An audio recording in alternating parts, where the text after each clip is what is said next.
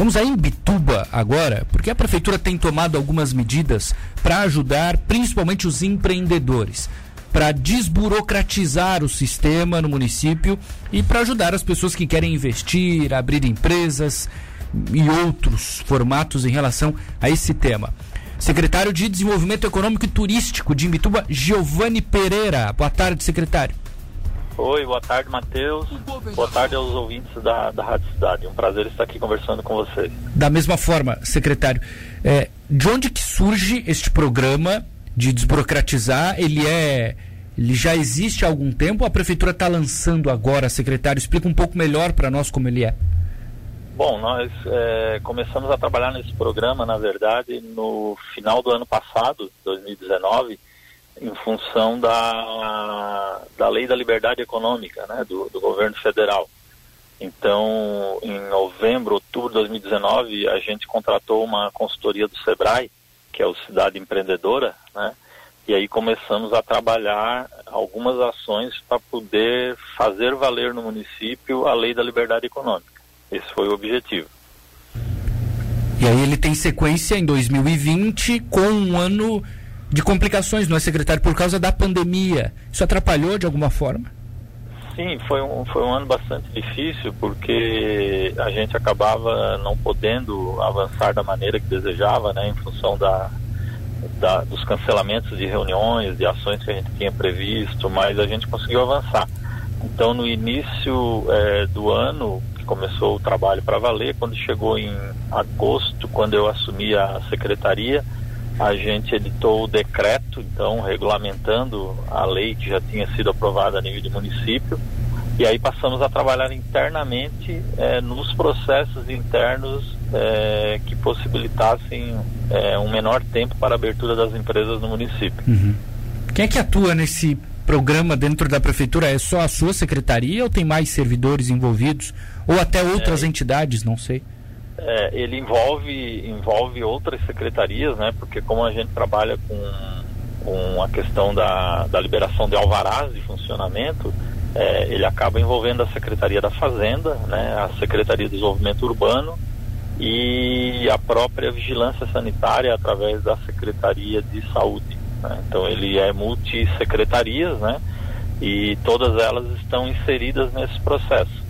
Sim. Até então, até agosto, quando a gente assumiu a secretaria, é, não se tinha conseguido ainda, inclusive, reunir as secretarias que faziam parte do processo. É. E aí a gente foi uma das primeiras ações foi fazer uma reunião de alinhamento com essas secretarias envolvidas, juntamente com o consultor do Sebrae que foi contratado para ajudar. Ah, o Sebrae ele está envolvido. Sim, o Sebrae é o nosso parceiro, né? Foi o parceiro durante esse ano todo e ele ajudou na toda a questão do, dos modelos de lei, do modelo de decreto, é, no mapeamento dos processos internos, né?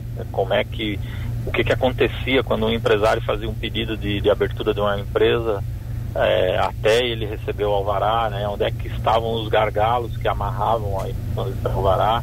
Uhum. Dá pra gente projetar em média hoje alguma coisa assim, secretário, quanto tempo leva para alguém criar uma empresa em Bituba? Então, é, em julho, quando eu entrei, se levavam 12 dias, em média, evidentemente, né? Às vezes pode ser que uma empresa saia em dois, três dias e uma leve um mês, né? Depende da complexidade. E, e agora em novembro, o último número que a gente levantou, isso existe um site do governo federal que faz esse monitoramento, é, nós estávamos com um prazo de seis dias. Então, seis. em cerca de quatro meses, a gente conseguiu reduzir pela metade o tempo médio de abertura das empresas no município. Né? Mas a nossa meta é chegar a dois dias no máximo. Dois dias. Dá para dizer hoje que com, com uma semana abre-se uma empresa. Exatamente, na média, né? Sim, na média. Tem, né? Pode ser um dia e pode ser 15 dias. Uhum. Já deu é, para perceber, secretário, uma mudança na arrecadação? Está muito cedo ainda? Isso já impactou? Olha, nós tivemos é, esse ano um ano de abertura de bastante empresas no município, né? Eu não saberia te precisar o número agora, mas foi um ano que foi bastante interessante na abertura de número de empresas. Nós vínhamos também nos últimos três anos no crescimento da geração de, de emprego, o que acabou sendo é, amplamente prejudicado pela pandemia, né? Porque todo o o saldo de emprego gerado no, nos três anos, isso não aconteceu só no município de Bituba, aconteceu no município de Tubarão também, né? É, o saldo de emprego gerado nos últimos três anos acabou é, sendo zerado em 2020, né? mas que agora nos últimos dois meses já começou uma recuperação. Entendi. E a esperança é que agora para a temporada de verão a gente consiga é, recuperar a geração de empregos no município. E isso em função dessa abertura de empresas, né, que acaba que acabou fortalecendo também a geração de empregos no município. Claro. É, tem um cenário agora de virada de ano.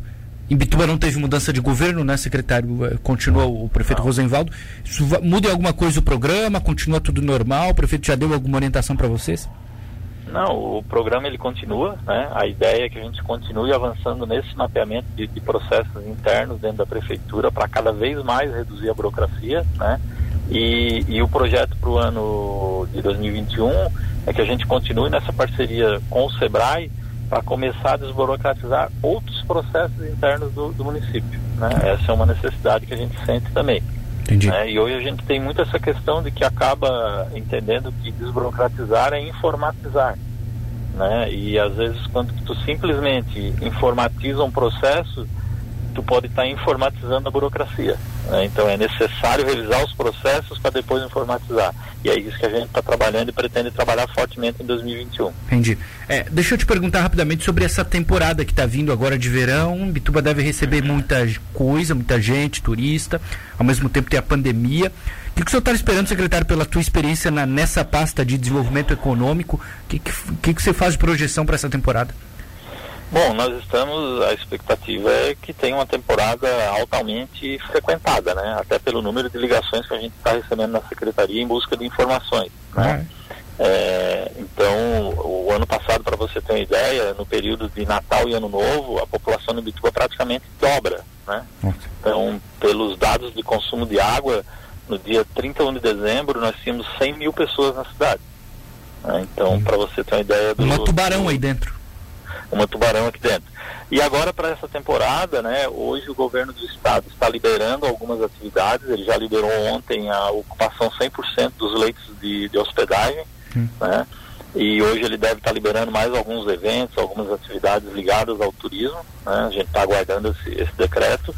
Amanhã o município deve é, editar um decreto também, nós vamos fazer barreiras na, nas entradas da Praia do Rosa, principalmente, porque a Praia do Rosa ela está com a sua capacidade de carga esgotada, né, e a gente precisa evitar que aqueles tumultos que ocorreram nos, nos últimos feriados ocorram agora nesse feriado também. Praia do Rosa então, já está lotado, então? Já está lotada, né? Vai ser uma loucura.